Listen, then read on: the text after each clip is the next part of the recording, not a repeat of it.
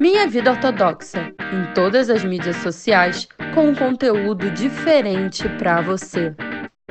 Você está ouvindo o Vem Acordar Comigo, com Talia Sayag, uma mensagem especial para você acordar e começar o dia com o pé direito. Todo domingo e terça, às 6 horas da manhã, do horário de Brasília. Te aguardo! Bom dia, meninas! De novo domingão, vamos para mais uma história? Leve o rolo com você. Nossa, o que, que, será que ele quis dizer com isso? Vamos lá! O nome Rothschild é sinônimo de filantropia judaica. Um dos Rothschild, Rothschild é outra língua. O barão de Shimon Wolf Rothschild era um judeu verdadeiramente devoto e virtuoso. Havia um preceito que o Rebbe Shimon Wolf desejava cumprir da melhor maneira possível. A Torá nos diz que cada pessoa deve escrever um Sefer Torá. Por isso, o Rebbe Shimon Wolf estava determinado ter seu próprio rolo da Torá. Para quem não sabe, gente, escrever uma Torá, ter, você contratar um sofer, quem é que escreve a Torá, é muito caro. Geralmente as pessoas elas compram palavras, né? Elas para poderem participar dessa dessa mitzvah que é escrever um é, escrever uma Torá. Eu, Baruch Hashem, já coloquei letras para os meus filhos para fazer essa mitzvah. Se você faz uma mitzvah em conjunto, também é considerado que você fez a própria mitzvah. Então, se você não comprou ainda uma letra, uma palavra ou escreveu o seu próprio Sefer Torah, não deixe essa oportunidade passar. vamos continuar, vamos continuar. Ele confiava nos escribas locais da Alemanha, pois sentiam que eles não eram peritos o suficiente. Ah, tá. Ele não confiava nos escribas locais da Alemanha, desculpa. Pois sentia que eles não eram peritos suficiente nas complexas leis envolvendo a escrita de um Sefer Torah. Gente, você escrever um Sefer Torah, você não pode errar nada. Você não tem noção quanto é complexo. Por isso que é tão caro você comprar um Sefer Torah e doar para uma sinagoga, tá bom? Por isso ele importou um sofer da Rússia. Rússia na época era conhecida, pelo menos acho que na época desse desse Rebbe aí, Rebbe Shimon Wolf, é, era conhecida por ter grandes, grandes tzadikim, tá bom? Vamos continuar. Que desfrutava de ótima reputação como manufaturador especialista e como judeu santo e estudado. Eu estou interrompendo várias vezes a história para falar vários Hidushim. Tem até um, um Rav que escreve Mezuzá é, aqui, acho que é aqui em Telecion mesmo, porque a Mezuzá também é complicada de escrever e ele sempre faz mikver antes de escrever. Quando você faz mikver, você limpa tudo, todas as impurezas. Por isso que até o Yitzhak ele tenta todo dia, antes de é, estudar a Torá, fazer mikve.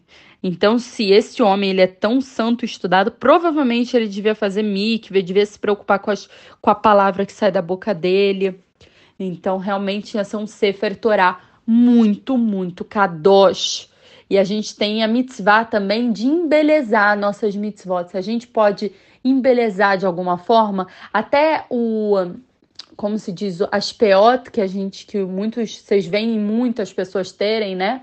Muitos judeus é o símbolo, né? As peot lá do lado da, da orelha. É, o certo é só você tampar esse ossinho. Você colocar esse cabelo maior, né, essa PA, é porque você quer embelezar aquela mitzvah. É até muito bom você pegar a peota e colocar atrás da orelha quando você for fazer desfilar. Tem problema lefiosor, tá? Para as pessoas saberem, não sei se tem algum marido aí que usa é, peot para saber, tá bom? Mas é isso que é o embelezamento da mitzvah. Uma mulher em Shabbat vai fazer a comida mais derrubada que ela tiver, entendeu? Isso são embelezamentos da mitzvah. Convocando para escrever seu próprio Sefer Torah, o homem permaneceu para morar com um barão, o Rebbe Shimon Wolf, Durante os meses que levou para completar essa importante tarefa, de tempos em tempos, o sofer recebia algum dinheiro adiantado para enviar à sua família e cobrir os gastos. O Sefer Torah foi finalmente completado. O escriba foi falar para o Rabi Shimon para lhe dar-lhe a boa notícia e fazer as contas de seu pagamento. O Rabi Shimon ficou exultante. Quanto eu já lhe paguei adiantado? Ele perguntou. O escriba retirou uma pequena cardeneta e começou a ler. Em abril recebi tal quantia, em maio tanto, em junho tanto. E o barão o deteve. Verdade, ele trovejou. É assim que um sofer conta os meses, de acordo com seus nomes cristãos. Você não poderia ter registrado a mesma informação de acordo com os meses judaicos, ou pelo menos de acordo com as parashiot semanais? Você é uma pessoa que trabalhou o dia todo com uma tarefa santificada, que não tem necessidade de usar datas cristãs, um homem supostamente chamado de estudado, você não sabe que a Torá proíbe até mesmo mencionar esses nomes pagãos? Pagões? Vermelho de raiva, o barão calculou o restante da soma que lhe devia e pagou o escriba.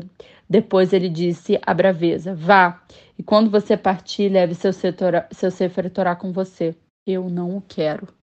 Nossa, que história pesada. A gente tem que até entender melhor esse negócio de não poder falar os meses, porque eu nunca tinha escutado isso, que você não pode falar o nome dos meses pagãos.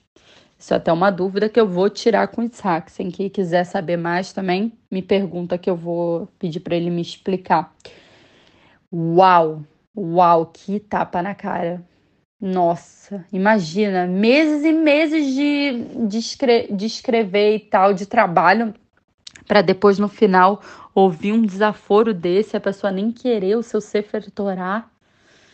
Eu imagino que a pessoa tenha sentido. É, eu não achei legal a forma que esse Rebbe falou com o homem. Por quê? A gente estudou já, né, sobre humilhação. E o que eu vi aqui foi humilhação. Ele humilhou o homem, ele não precisava falar desse jeito. Hum, não gostei. Talvez a história explicou desse jeito, talvez ele não tenha falado exatamente desse jeito. A gente tem que julgar para o bem, porque é uma história, alguém escreveu, né? Agora também o outro lado da história é a gente parar e, e refletir. As coisas simples que a gente faz.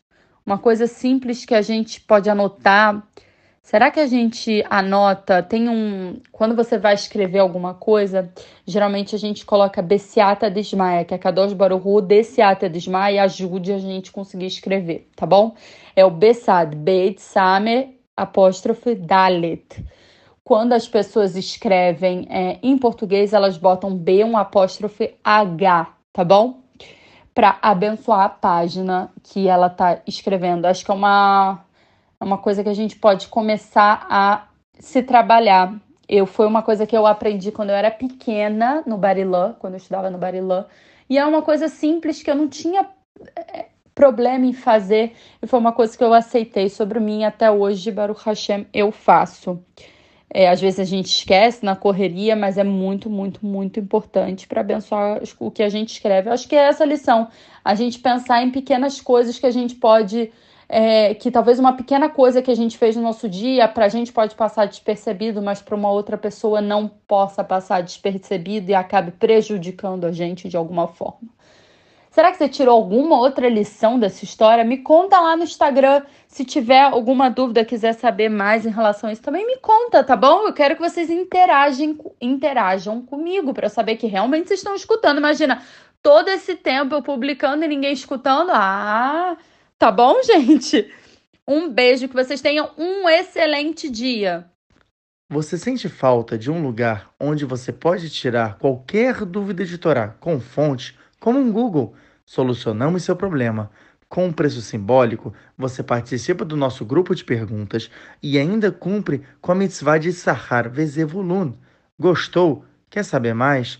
Entre em contato no Instagram ou por e-mail minhavidaortodoxa@gmail.com.